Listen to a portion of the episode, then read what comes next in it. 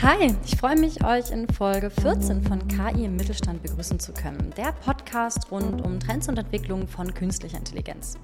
Mein Name ist Svenja und ich arbeite bei Kineo, einem Startup aus Berlin, das mittelständischen Unternehmen bei der Beratung und Umsetzung von KI-Projekten unterstützt. Wir sprechen heute über ein Thema, das insbesondere in diesem Jahr an großem Interesse und Bedeutung gewonnen hat. Manche sprechen sogar davon, dass KI seinen sogenannten iPhone-Moment hatte und somit ein historischer Zeitpunkt in der KI-Geschichte gekommen ist. Die Rede ist von GPT-4 bzw. ChatGPT und den sogenannten Large Language Models. Ich habe heute dafür Thomas, einen Machine Learning Scientist bei Kineo, mit am Start, der sich viel mit dem Thema beschäftigt hat. Wir sprechen unter anderem darüber, was genau GPT-4 so besonders macht, wie Large Language Models trainiert werden und auch was für Herausforderungen dabei aufkommen können. Kleine Warnung, dieser Podcast wird ein kleines bisschen technischer, dafür aber natürlich nicht weniger spannend. Von daher macht euch ready für einen Tech Talk mit Thomas zu einem Thema, das uns in unserem Podcast in Zukunft wahrscheinlich noch häufiger unterkommen wird. Viel Spaß!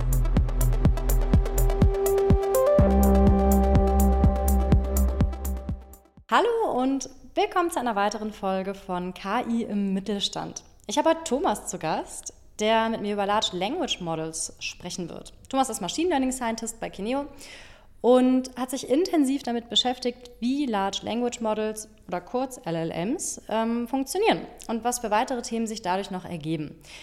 Doch bevor wir loslegen, Thomas, würde ich vorschlagen, stell du dich doch einfach gerne mal kurz vor selbst und wie du eigentlich zu Machine Learning und am Ende auch zur Faszination von LLMs gekommen bist. Genau, hi. Äh, ich bin Thomas, ich bin, wie Sven ja schon erwähnt hat, Machine Learning Engineer bei Kineo jetzt seit ungefähr anderthalb Jahren. Und ähm, genau meine Reise zu äh, KI und im speziellen Large Language Models hat im Prinzip in meinem Bachelorstudium begonnen. Ich habe Informatik studiert und wusste aber nicht so richtig, in welche Richtung das gehen soll und bin dann ähm, im Verlauf meines Bachelors gegen, relativ gegen Ende in, auf ein Seminar gestoßen.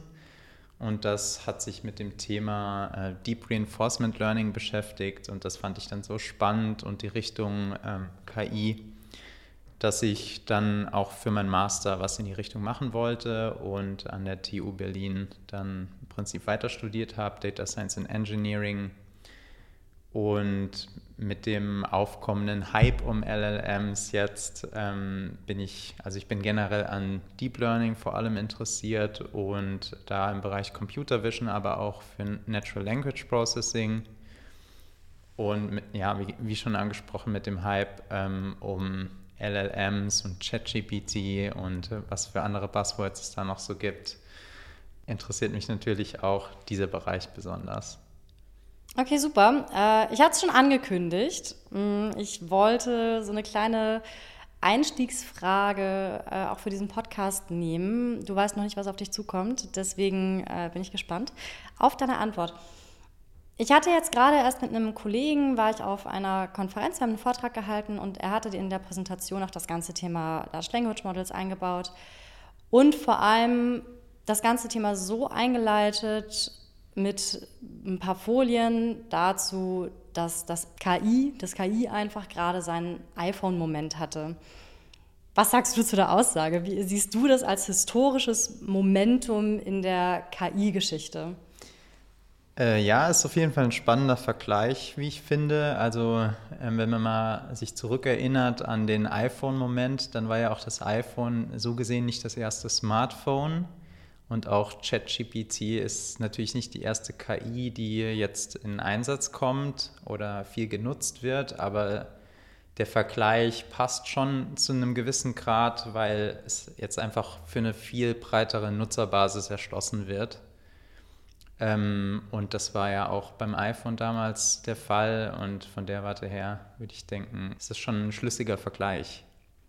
Das heißt, wir werden irgendwann äh aufs Jahr 2023 zurückschauen und denken, das war, das war eine, eine Zeitenwende.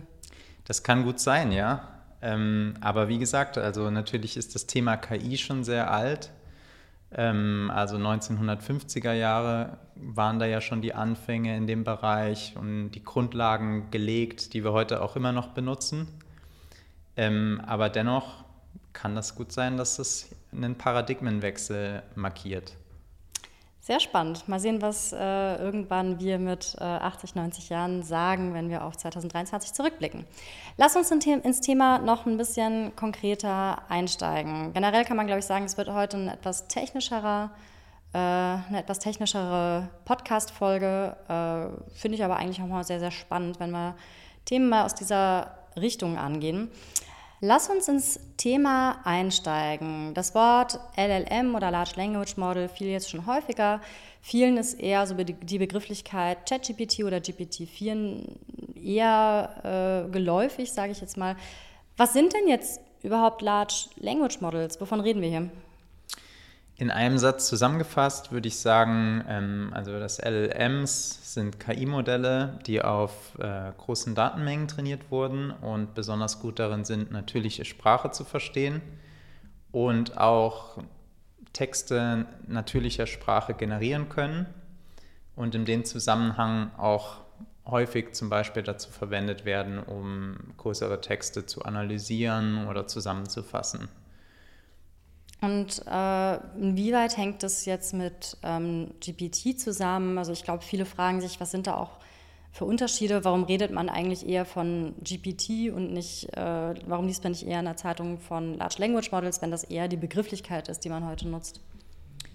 GPT ähm, steht kurz für Generative Pre-Trained Transformer und das ist ein besonderes ähm, Large Language Model, was eben von der Firma OpenAI trainiert wurde und in Form von ChatGPT den Leuten zur Anwendung quasi zur Verfügung gestellt wurde. Also im Prinzip, kurz gesagt, ist GPT ein Large Language Model. Es gibt also auch noch äh, weitere. Genau, da gibt es noch, also du hattest jetzt schon GPT-4 genannt, es gibt auch die Vorgängerversion 3.5 und 3 aber auch andere Modelle von beispielsweise Meta, Lama 2 oder von Google ähm, BART. Auf so ein paar Open Source äh, Dinger, beziehungsweise Open Source ist dann da auch so das Stichwort, äh, schon ein bisschen vorweggegriffen. Darauf werden wir auf jeden Fall später nochmal eingehen. Ähm, lass uns bei GPT bleiben, beziehungsweise noch erst mit dem Thema Large Language Models äh, generell. Wieso sprechen gerade alle drüber? Klar, ich meine, die meisten haben jetzt sicherlich äh, schon sich einen, einen, Account geholt und sich bei ChatGPT angemeldet und ein bisschen hin und her gechattet. Kann ich verstehen. Aber warum ist es gerade ein Hype? Warum ist es gerade ein iPhone-Moment, sage ich jetzt mal? Was ist so neu an der ganzen Technologie? Genau, also es ist eigentlich sehr spannend. Ähm, Im November letzten Jahres, also 2022, hat ja OpenAI im Prinzip ChatGPT ähm, der Öffentlichkeit zur Verfügung gestellt und da gab es ja, wie wir schon drüber gesprochen haben, eben diesen viralen Moment. Ähm, aber das Spannende ist eigentlich, dass die zugrunde liegende Technologie ähm, im großen Teil eigentlich weniger neu ist. Also ähm, die Architektur ist die Transformer-Architektur. Das steckt ja auch schon im Namen drin. Und diese Transformer-Architektur wurde ähm, ursprünglich im Jahr 2017 schon vorgestellt ähm, und findet jetzt mehr und mehr Anwendung in modernen Machine Learning oder KI-Modellen. Und ähm, traditionell ähm, wurden Use Cases, also Anwendungsfälle, die im Bereich Natural Language Processing oder kurz NLP angefallen sind, eher mit Architekturen bearbeitet, wie zum Beispiel Recurrent Neural Networks ähm, oder auch kurz RNNs. Allerdings hatten die einige Nachteile. Diese Transformer-Architektur ähm, ist halt in der Lage, viele dieser Nachteile auszugleichen und bietet dort Verbesserungen. Beispielsweise ein, ein großer Punkt, gerade auch für sehr große Firmen, die immer ähm, ein Auge auf Skalierungseffekte natürlich haben, ist, ähm, dass Transformer im Prinzip parallel trainierbar sind, während RNNs ähm, nur sequenziell trainieren kann. Und deswegen skalieren diese Modelle in, in der Trainingsphase eben viel besser. Außerdem ist es auch so, dass Transformer eine größere Aufmerksamkeitsspanne zulassen. Ähm, was bedeutet das? Das bedeutet, dass es besonders dann relevant, wenn es zum Beispiel darum geht, relativ lange Texte beispielsweise zusammenzufassen und Wörter relativ weit auseinanderstehen in einem Text und dennoch aufeinander Bezug nehmen. Könntest du, um das, weil das war jetzt relativ viel, äh, viel technisches Know-how, sage ich jetzt mal, ich, ich versuche das mal kurz zusammenzufassen, beziehungsweise vielleicht könntest du mich noch mal ein bisschen darin ergänzen, so wie ich das verstanden habe. Also vorher hat man eher traditionell mit NLP gearbeitet oder ist Large Language Models immer noch ein Teil von NLP? Also das ist jetzt so die erste Frage, die sich mir jetzt als ich, ja, nicht, nicht technische Person erstmal stellt. Mhm. Ähm, also ich würde sagen, im Prinzip ist, sind Large Language Models ähm, schon immer noch ein Teil von Natural Language Processing, weil ja auch immer noch die Verarbeitung natürlicher Sprache im Mittelpunkt steht. Mhm. Aber die haben von der Architektur her eben nach und nach die bestehenden Methoden ersetzt. Okay, das heißt, der große Unterschied, den es mittlerweile gibt, ist wirklich, dass man einen, eine andere Architektur mittlerweile nutzt und statt einer sequenziellen, was, was genau heißt sequenziell für dich? Sequenziell bedeutet, dass wenn ich das Modell trainiere, ähm, in dem Fall dieser ähm, früheren Architektur, dieser RNNs, im Prinzip Trainingsdaten nur sequenziell durch das Modell leiten kann. Das heißt, ich kann quasi nur einen Datenpunkt zur gleichen Zeit dem Modell zeigen und es trainiert immer nur auf einem Datenpunkt zur selben Zeit, während jetzt im Prinzip die Modellgewichte, die über das Modell verteilt sind, parallel trainiert werden können. Das heißt, ähm, ich kann ihm mehrere Datenpunkte gleichzeitig zeigen, mehrere Batches und das Modell kann einfach viel schneller trainiert werden. Man hat also mit dieser sogenannten, ist das eine Transformer-Architektur, ist das richtig äh, ja. ausgedrückt? Ja. Äh, man hat damit also einfach eine deutlich höhere Skalierbarkeit, indem man ähm, an, an mehreren Punkten gleichzeitig trainieren kann. Genau, und also man muss das immer auch so ein bisschen aus der Perspektive beispielsweise großer Internetkonzerne denken, die ja, ähm, wie wir eben schon gehört haben, zu großen Teil ähm, für diese Modelle, die jetzt gerade so auf dem Markt sind, verantwortlich sind. Ähm, da ist es eben so, also den, diesen, diesen Firmen stehen ja sehr, sehr große Serverfarmen und so weiter zur Verfügung. Und deren Problem sind weniger die Ressourcen, also oder anders formuliert, die größte Ressource ähm, oder die wichtigste ist vor allem Zeit. Und dementsprechend ähm, werden im Prinzip die, dieses Modelltraining auf ganz viele Server aufgeteilt und äh, um so halt möglichst zeitsparend, aber immer noch ressourcenintensiv diese Modelle zu trainieren. Okay, also zusammengefasst, um, um zumindest hier nochmal ganz kurz äh, das, äh, das so ein bisschen äh, abzurunden, ähm, ist das grundlegend Neue, dass man hier einfach eine krasse Geschwindigkeit bekommen hat in der Art und Weise, wie man jetzt auf, einem, äh, auf der Architektur im Endeffekt diese äh, Sprachmodelle trainiert. Äh, und was ich auch mitgenommen habe, ist, du hattest das kurz erwähnt, man schafft es einen, kann man das als Zusammenhang oder Kontextualisierung auch bezeichnen? Ja, das kann man. Also genau darum geht es am Ende des Tages. Also die Kontextualisierung innerhalb von einem Text. Ähm, ich meine, wir kennen das ja aus, aus Sprachbeispielen, also wo ein Satz endet und der nächste losgeht, da gibt es ja in der Sprache immer noch einen Zusammenhang. Ähm, und das, das, also dieses Beispiel lässt sich ja vergrößern. Also es endet nicht bei einem Satz. Das kann ja wirklich, also wer viele Bücher liest, das, das geht ja über Seiten teilweise hinweg, wo dann nochmal ein Bogen geschlagen wird und eben ein Kontext entsteht. Ähm, und daran sind eben diese Modelle besser. Aber ich würde ganz gern noch einen zweiten Punkt erwähnen an der Stelle. Also das, jetzt haben wir im Prinzip diesen architektonischen Teil abgearbeitet. Ein weiterer Teil ist auch noch besonders interessant, der jetzt auch eben einen Paradigmenwechsel darstellt.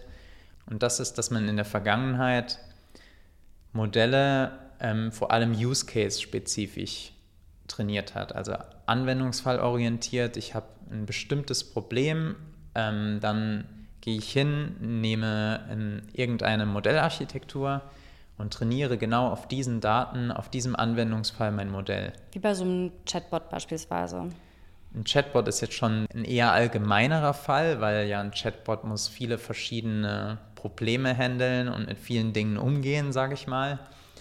Aber ein Beispiel für ein sehr spezifisches Modell wird zum Beispiel ein Computer Vision Modell zur Erkennung von fehlerhaften Betonplatten oder irgendwas Vergleichbares.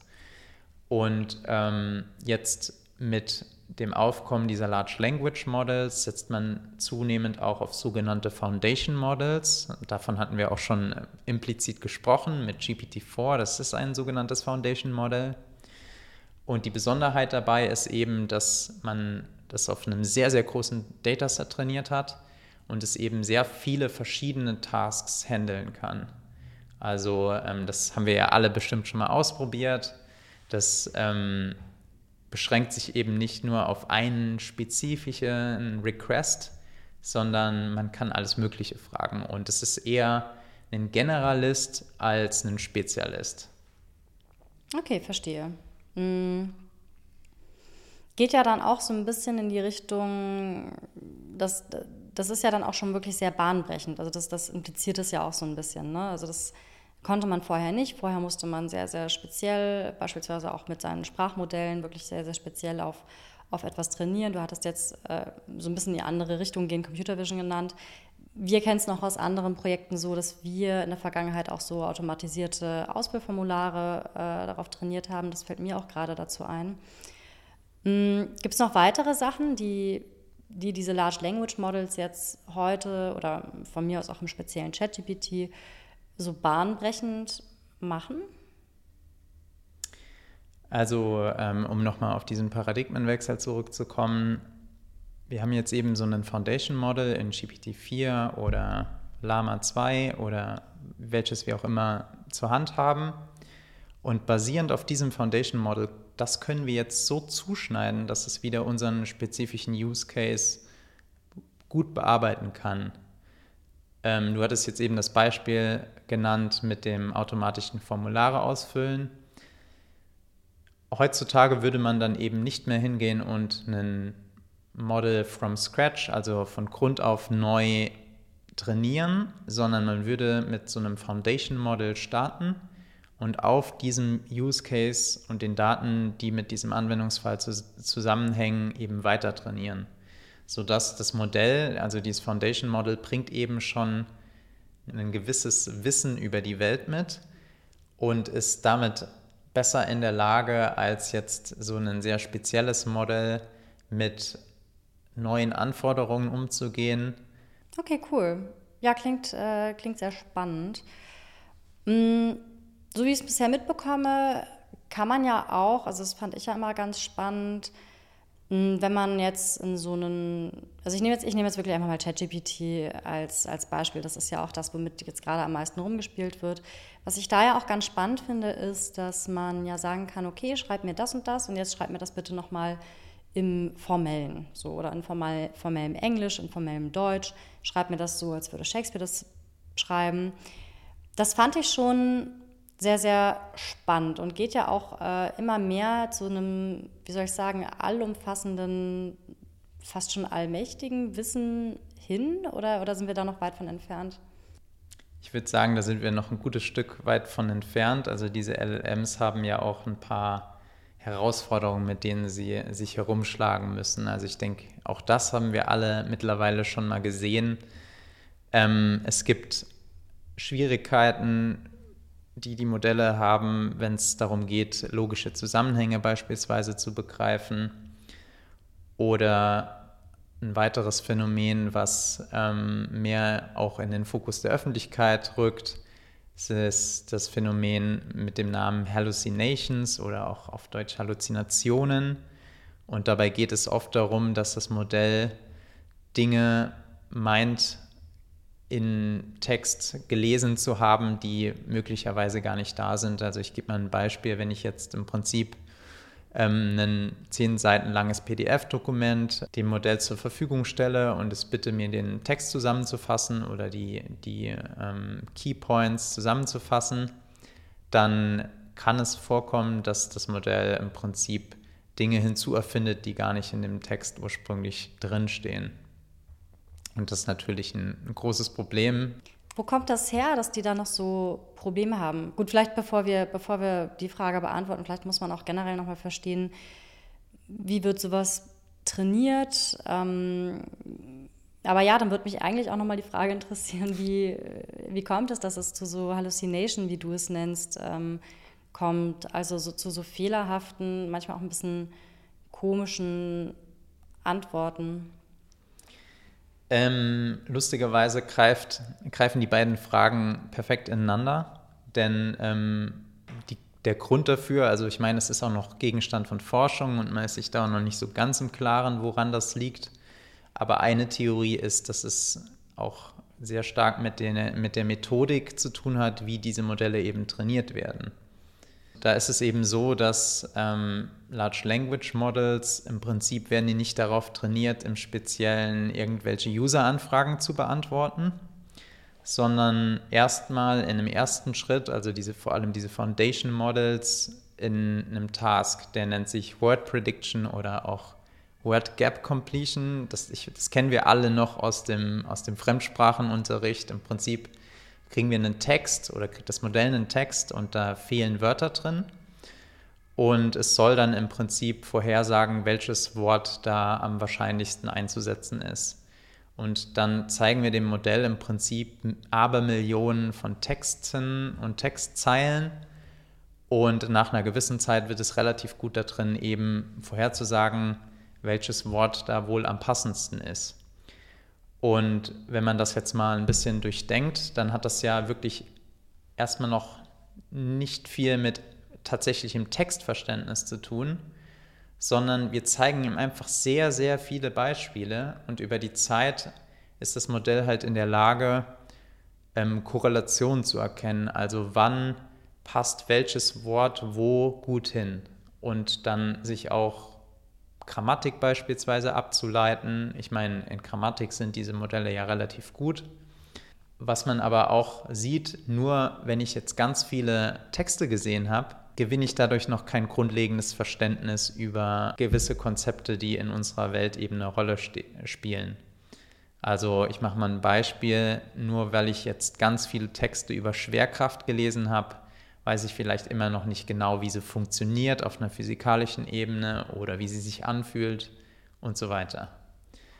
Und genau dadurch passieren auch solche Phänomene wie Halluzinationen, da im Prinzip ähm, das Modell immer Ausschau nach gewissen Keywords hält, die möglicherweise eben in der, in der Prompt, also beispielsweise in einer Nutzeranfrage drin vorkommen oder in einem Text und bei diesen Keywords eben in der Vergangenheit diese Korrelationen entdeckt hat. Also sprich, wenn ich über Autoreifen rede, dann ist die Wahrscheinlichkeit groß, dass wir uns irgendwie in einem Werkstattkontext vielleicht befinden.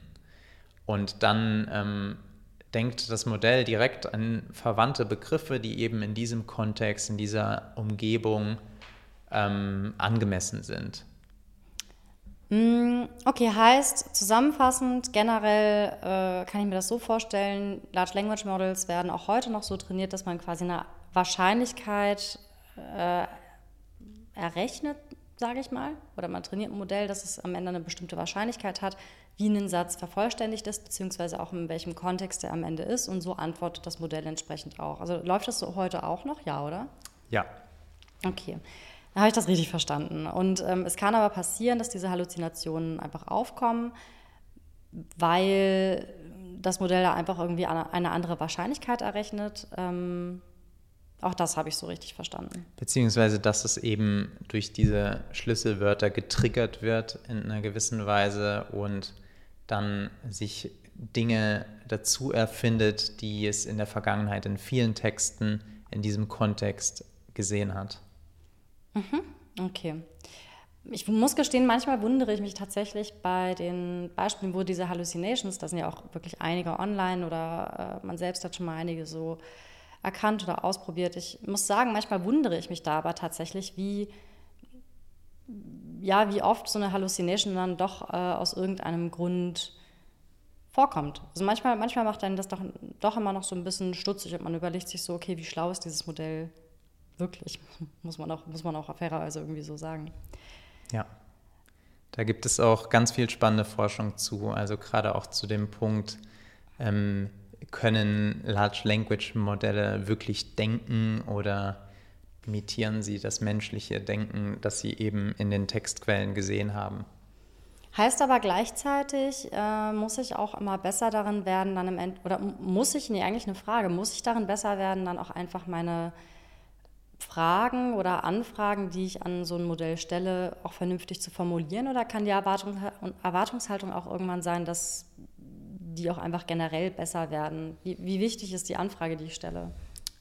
Ähm, also auf deine ursprüngliche Frage würde ich sagen, ist die Antwort beides. Also ich denke, dass auf der einen Seite werden natürlich die Modelle immer besser und auf der anderen Seite ähm, gibt es aber auch Verfahren wie sogenanntes Prompt Design oder Prompt Engineering, was im Prinzip darauf abzielt, die Anfrage an die Modelle zu optimieren und genau so zu stellen, dass das Modell sie genauso beantwortet, wie wir es eben erwarten würden oder uns wünschen würden. Gibt es Probleme dabei? Also je nachdem, mm, wenn ich mir mal anschaue, ich weiß ja eigentlich auch gar nicht, ich als Nutzerin weiß ja auch erstmal gar nicht, wo kommen die Informationen her. Jetzt hat man auch ganz häufig gehört, naja, das ist ja auch gar nicht irgendwie unbedingt immer wissenschaftlich so richtig, korrekt. Äh, es gab auch schon Beispiele, da wurde behauptet, äh, Hitler sei noch an der Macht, so nach dem Motto. Ähm, woher weiß ich denn, dass solche Anfragen, ähm, dass, die, dass die echt sind, also dass ich mich darauf verlassen kann? Ähm, das ist ein sehr schwieriges Thema, was auch, und wie gesagt, also das, das Beispiel, was du gebracht hast, das würde auch in den Bereich von Hallucinations fallen und ist aktuell noch großer Gegenstand von Forschung. Ähm, allerdings ist es schon so, dass man im Prinzip diese Anfragen so optimieren kann und auch durch zum Beispiel Rückfragen herausfinden kann, ob das Modell auch wirklich die Wahrheit gesagt hat oder ob es, wie sicher es sich bei der Antwort ist, die es gegeben hat. Okay. Hm, was sind denn so generelle, also du hattest jetzt noch angesprochen vorhin, dass es ja so etwas wie BART gibt oder Lama. Wir haben jetzt viel über ChatGPT oder im generell noch Large Language Models geredet. Wie lassen sich die im Vergleich zu ChatGPT oder GPT-4 verordnen? Wo, wo stehen die da und warum, warum nutzen wir gerade alle ChatGPT? Ähm, also warum wir alle ChatGPT nutzen, liegt wahrscheinlich in erster Linie an einem Netzwerkeffekt, den OpenAI im Prinzip erzielt hat. Sie waren halt die ersten, die ein sehr gut funktionierendes Modell released haben und dann gab es eben diesen Hype darum und jetzt ist es einfach ein geläufiger Begriff in unserer Gesellschaft. Ähm, es gibt aber, wie schon mehrfach erwähnt, eben auch andere Modelle. Also die auch eine, eine Chat-Anwendung im Prinzip zur Verfügung stellen.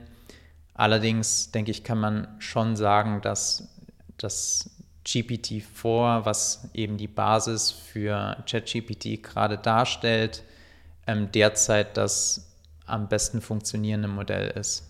Lama zum Beispiel hat allerdings den Vorteil, dass es Open Source zugänglich ist. Also das heißt, wir können ähm, es so verwenden, wie wir das bevorzugen. Also wir können es beispielsweise auch auf unsere eigenen Use Cases loslassen. Wir können es selber weiter trainieren auf unseren spezifischen Daten und sind weniger auf die Schnittstellen angewiesen, die OpenAI uns zur Verfügung stellt. Einer der Vorwürfe, die ja auch an ChatGPT gehen oder GPT-4, ich muss gestehen, ich weiß da immer noch nicht so ganz manchmal, äh, wann ich was sage. Ähm, ist ja, dass man nicht so ganz weiß, wo kommen die Informationen her. Es ist nicht so richtig transparent, gerade auch äh, gerade in der letzten Folge kann man gerne mal reinhören, gerade wenn man sich so den AI Act anschaut, ist da eher noch eine Blackbox und laut AI Act könnte irgendwann möglicherweise ChatGPT ja gar nicht erlaubt sein. Hätten wir das Problem auch bei Open Source Modellen oder sind wir da, haben, haben wir da ähnliche Blackboxes? Also ich meine, der Begriff Blackbox kann ja auch mehr in mehreren Art und Weisen gedeutet werden. Also diese sehr tiefen Deep Learning Modelle, die halt eben sehr vernetzt sind, sind generell, auch wenn man im Prinzip die Netzwerkgewichte zur Verfügung hat, ist es sehr schwierig nachzuvollziehen, warum jetzt beispielsweise ein Modell so geantwortet hat, wie es geantwortet hat. Ähm, da würde man dann vielleicht auch bei den Open Source Modellen noch von Blackbox Modellen sprechen. Aber in der Theorie könnte man das tun, wenn man sich dafür die Zeit nimmt. Im Fall von GPT-4, das eben derzeit nicht Open Source zur Verfügung steht, bleibt uns das definitiv verwehrt. Da muss man, muss man sich im Prinzip darauf verlassen, was Microsoft oder OpenAI im Speziellen ähm, darüber an, in der Dokumentation zur Verfügung stellt. Und der Punkt mit den, mit den Dataset, auf dem eben diese Modelle trainiert wurden, ist auch nur dafür, darüber existiert auch nur sehr beschränkte Informationen. Also auch, auch bei den Open Source Modellen, ähm, da wird schon darüber gesprochen, aber nicht im letzten Detail. Und selbst wenn, ist es auch so, dass diese Datasets sind einfach wirklich gigantisch und ähm, im Detail nachzuvollziehen, was jetzt im Speziellen, welche, welche Dateien ins Dataset eingeflossen sind und welche nicht, ist sehr schwierig. Stellen, nur, nur zu meinem Verständnis, stellen denn Open Source Anbieter theoretisch diese Datasets an sich zur Verfügung? Also sind die einsehbar? Meines Wissens nach eher weniger. Ähm, kann auch Ausnahmen geben, aber grundsätzlich eher nicht. Also auch man muss sagen, die gerade bei diesen Large Language Models ist auch diese Kuratierung der Datasets ist schon die, die halbe Miete, sage ich mal. Also es ist echt ein sehr großer Aufwand, die Datasets, also im Prinzip aus dem Internet ähm, zu generieren und auch so aufzubereiten, dass das Modell eben darauf trainiert werden kann.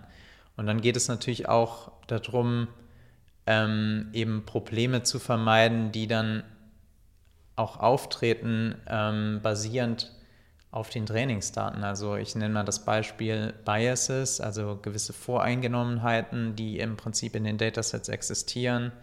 Ich meine, wir haben, vielleicht hat der ein oder andere schon mal von dem Beispiel gehört, dass ja Amazon in der Vergangenheit ein Machine Learning Modell darauf trainiert hat, ähm, welche Personen geheiert werden sollen. Und ähm, da ist eben dann tatsächlich das Problem entstanden, dass das Dataset halt auf Basis der vergangenen Einstellungen oder des vergangenen Einstellungsverhaltens trainiert wurde. Und da war es halt oft so, dass zum Beispiel Frauen ähm, weniger vorkamen und deswegen auch das Modell ähm, einen gewissen Bias dazu hatte, überwiegend Männer einzustellen oder zu bevorzugen oder bevorzugt vorzuschlagen.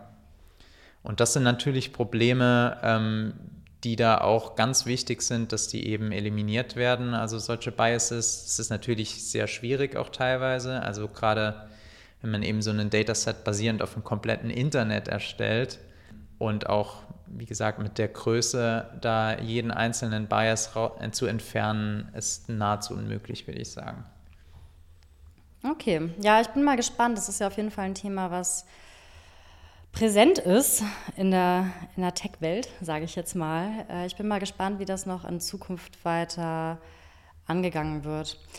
Was natürlich viele auch immer interessiert, äh, viele Unternehmen auch einfach, mit denen wir reden, ist generell, wo kann man das denn einsetzen? Gut, jetzt weiß man, man kann so ein bisschen mit einem Chatbot chatten, sage ich jetzt mal. Äh, ist vielleicht ganz witzig, aber gibt es eigentlich auch konkrete Anwendungsbereiche, wo man sagen kann, hey, das könnte ich eigentlich auch wirklich in meinem Daily Doing im Unternehmen beispielsweise äh, so einsetzen, dass es mir einen deutlichen Mehrwert und vor allem auch Business-Mehrwert bringt?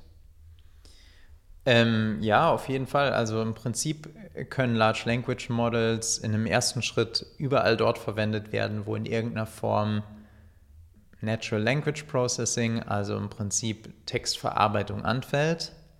Ähm, man muss natürlich, Stand jetzt immer da noch ein bisschen vorsichtig sein. Aber ein sehr beliebter Use Case ist oder Anwendungsfall ist eben ähm, der Virtual Assistant, den viele Unternehmen sich natürlich auch wünschen. Also im Prinzip eine Art Supportstelle, ähm, wo Anfragen der Mitarbeiter, also auch unternehmensspezifische Anfragen auf Basis der Unternehmensdaten eben beantwortet werden können. Also auch wieder vielleicht in Form von einem Chatbot das, das, ist also wirklich wie so ein virtueller Assistent, der dann im Endeffekt interne Fragen beantwortet. weil der auf internen Dokumenten auch trainiert wurde oder, oder wie geht das? Genau, also im Prinzip ist ja die Vorstellung oder die naive Annahme wäre jetzt vielleicht von dem einen oder anderen, es gibt ja schon GPT, ähm, jetzt als Unternehmen habe ich jetzt eben meine, meine, meine unternehmensspezifischen Daten, kann ich die da nicht einfach reinstecken und dann beantwortet mir das Modell im Prinzip alle meine Fragen, aber ganz so einfach ist es dann leider doch eher nicht. Gründe dafür sind vielfältig. Also auf der einen Seite, ähm, also gerade diese Foundation Models wie GPT-4 zum Beispiel, die halt eben nicht öffentlich zugänglich sind, sind halt auf dem Dataset trainiert, was OpenAI ausgesucht hat und erstmal nicht auf den Unternehmensdaten. Mittlerweile bietet auch Microsoft eine Funktionalität an, um im Prinzip das Modell über eine API, also eine Schnittstelle, auf unternehmensspezifischen Daten quasi weiter zu trainieren. Allerdings, wie das genau erfolgt, darauf hat man eben wenig Einfluss und natürlich muss auch die Datenqualität relativ gut sein und wir brauchen auch natürlich eine hohe Datenquantität, um da gute Ergebnisse zu erzielen. Und ein weiterer Nachteil ist eben, dass es möglicherweise relativ hohe Kosten verursacht, weil man es im Prinzip ein bisschen dem ausgeliefert, was da in dem Fall jetzt Microsoft über Azure AI Studio für Pricings verlangt. Und auf der anderen Seite ist halt auch ein sehr wichtiges Thema Data Privacy. Gerade bei unternehmensspezifischen Daten sind wahrscheinlich viele, viele Unternehmen eher ein bisschen zurückhaltend damit, einfach mal ihre Unternehmensdaten in Azure hochzuladen. Also kommt ein bisschen auf die Unternehmenskultur an, würde ich sagen. Aber grundsätzlich sind das so Probleme, die damit bestehen. Okay, also einmal ganz das Thema virtueller Assistent, äh, durchaus etwas, wo sich schon einige Unternehmen, wir ja unter anderem auch, ähm, rantrauen. Nicht alle Fragen sind soweit geklärt, aber es ist sicherlich auch eher noch eine Frage der Zeit, dass da gewisse, gewisse Schritte einfach auch hm, losgetreten werden, richtig? Ja, auf jeden Fall. Wobei man auch noch dazu sagen äh, muss, dass es im Prinzip auch noch eine, eine weitere Möglichkeit gibt ähm, diese Modelle eben zu benutzen. Also wir haben jetzt viel über GPT gesprochen, was eben wie gesagt nicht Open Source zur Verfügung steht. Aber es gibt ja auch alternative Modelle, die eben Open Source zugänglich sind. Und die kann man auch eher, ähm, ich sag mal, datensparsamer trainieren. Und auch so, dass eben die Datensicherheit gewährleistet ist, indem man beispielsweise das Hosting selber übernimmt und dann kann man im Prinzip ähm, die Modellarchitektur auch noch verfeinern und genauer auf die eigenen Bedürfnisse der jeweiligen Firma zuschneiden. Okay, heißt, das geht bei Open Source Modellen, ähm, weil der Code auch einfach offen liegt. Bei Sachen wie GPT-4 oder ChatGPT äh, geht das jetzt einfach eher nicht. Genau, also Stand jetzt ist das so. Gibt es noch weitere Anwendungsbereiche? Also wenn Unternehmen sagen, hey, ich würde das ganz gerne noch woanders nutzen, jetzt nicht nur als virtuellen Assistenten, gibt es noch irgendetwas, wo man das noch nutzen könnte? Wie ja eben schon erwähnt, ähm, kann man im Prinzip Large Language Models überall dort verwenden, wo in irgendeiner Form Textverarbeitung anfällt. Klassiker ist halt auch so in Richtung Document Summarization, also im Prinzip eine Zusammenfassung erstellen von irgendwelchen PDF-Dokumenten beispielsweise oder vielleicht auch im juristischen Bereich eine Einschätzung eines ähm, Legal Documents in die Richtung. Wir haben da ja auch gerade eine ganz spannende Ausgründung. Äh, wen es interessiert, gerne mal natürlich Kineo auf LinkedIn folgen und ansonsten auch gerne Lennox AI. Da geht es dann vor allem auch darum, äh, ja, im Endeffekt juristische Texte wirklich zusammenzufassen, das Wichtigste rauszuziehen, sodass die AnwältInnen auch einfach äh, ein massives Zeitersparnis haben. Aber ich glaube, da wird es irgendwann auch nochmal sicherlich einen eigenen Podcast zu geben und auch eigene Beiträge, bevor wir da weiter ins Detail gehen. Aber das ist vielleicht schon mal ein ganz kleiner Teaser, was so alles möglich ist. Dann nochmal, nachdem wir jetzt die Anwendungsbereiche uns angeschaut haben, von meiner Seite aus nochmal die Frage, wie können Unternehmen das ganz praktisch gesprochen jetzt überhaupt in ihre eigenen Anwendungen überhaupt integrieren? Also ich habe jetzt die Modelle an sich, ich weiß ungefähr, wo will ich das äh, anwenden, wie, wie, wie mache ich das? Genau. Ähm, dazu gibt es im Prinzip verschiedene Methoden. Also in dem Fall von GPT, wo uns das Modell im Prinzip nicht zur Verfügung steht, haben wir eigentlich nur die Möglichkeit, ähm, entweder die Schnittstellen, die von OpenAI zur Verfügung gestellt wurden, zu nehmen. Darüber hatte ich ja schon gesprochen. Oder sogenanntes Prompt Design oder Prompt Engineering zu machen. Auch das hatte ich schon mal kurz erwähnt. Also das bedeutet im Prinzip auf geschickte Art und Weise meine Anfragen so zu formulieren, dass das gewünschte Ergebnis rauskommt. Und für den Fall, dass uns wirklich das Modell und auch die Modellgewichte, also diese Parameter zur Verfügung stehen, mit denen das Modell initial trainiert wurde, ähm, besteht eben die Möglichkeit, dass wir das Modell auf unseren Daten weiter trainieren, beziehungsweise Teile des Modells ändern, oder auch nur bestimmte sogenannte Layer, also im Prinzip Schichten des Modells modifizieren. Was bedeutet das so im Konkreten? Also wie als wirklich, wie gesagt, Tech-Lion, wie, was genau heißt das?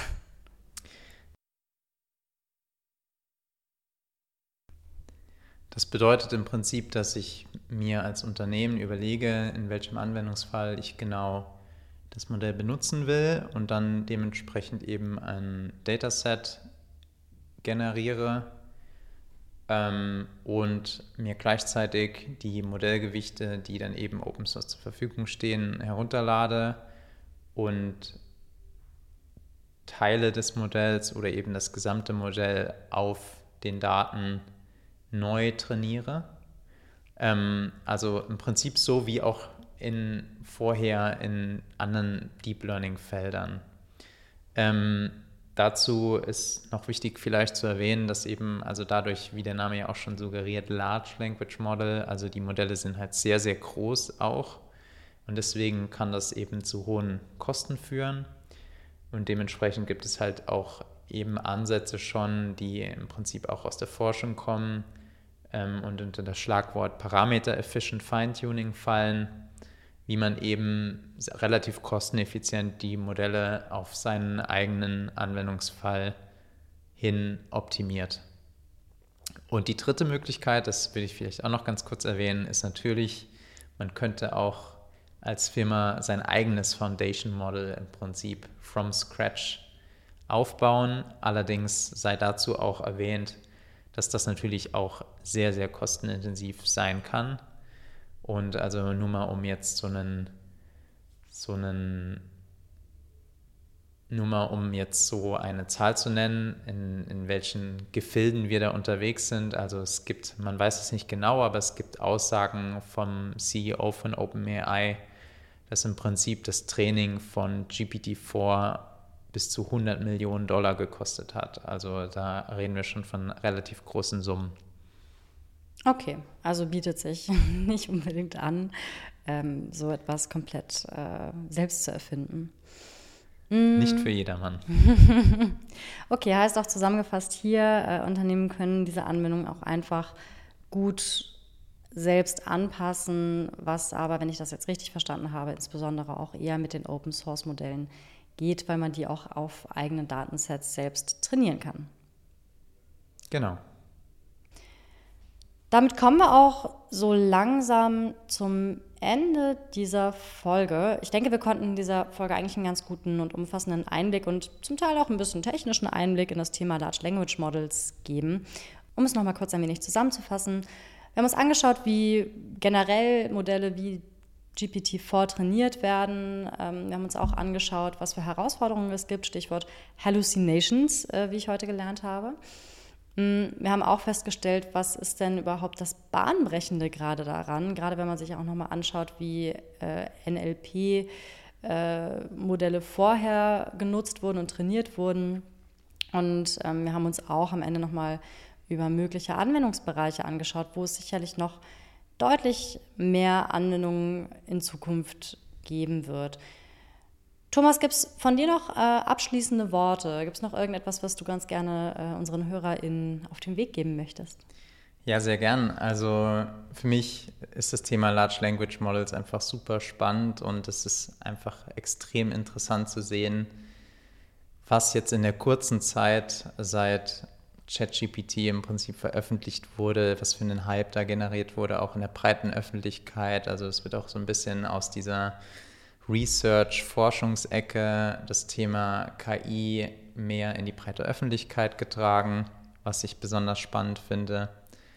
Und wenn man eine Sache mitgenommen haben sollte, denke ich, aus der heutigen Folge, dann ähm, ja, dass es wirklich einen Meilenstein markiert und auch diese Idee der Foundation Models, die findet im Prinzip Einzug in auch andere Bereiche des Machine Learning, also beispielsweise Computer Vision, wo auch mehr und mehr es immer, wo es auch mehr und mehr der Fall sein wird, dass man eben auf solche Foundation Models zurückgreift, statt für jeden Use Case from scratch ein individuelles Modell zu trainieren einfach das Foundation Model auf den Use Case zuzuschneidern und anzupassen. Cool, das äh, klingt tatsächlich sehr spannend. Ich bin sehr neugierig, äh, wie häufig wir zu diesem Thema noch zusammensitzen werden. Und ähm, bin generell gespannt, wie sich das ganze Thema noch weiterentwickeln wird. Gut, wenn euch diese Folge gefallen hat, dann gerne ein Like hinterlassen oder folgt dem Podcast oder auch Kini auf LinkedIn. Wir posten, wie gesagt, eigentlich immer sehr, sehr spannenden Content, auch zur Entwicklung von äh, KI und generell auch zu, äh, darüber, wie wir uns als Firma entwickeln, mir das auch auf persönlicherer Ebene, sage ich jetzt mal, interessieren würde. Ansonsten freue ich mich auf die nächste Folge und äh, nochmal vielen lieben Dank an dich, Thomas. Wirklich eine sehr, sehr spannende Folge gewesen mit sehr vielen interessanten Insights. Ja, danke, dass ich hier sein durfte. Hat mir sehr viel Spaß gemacht.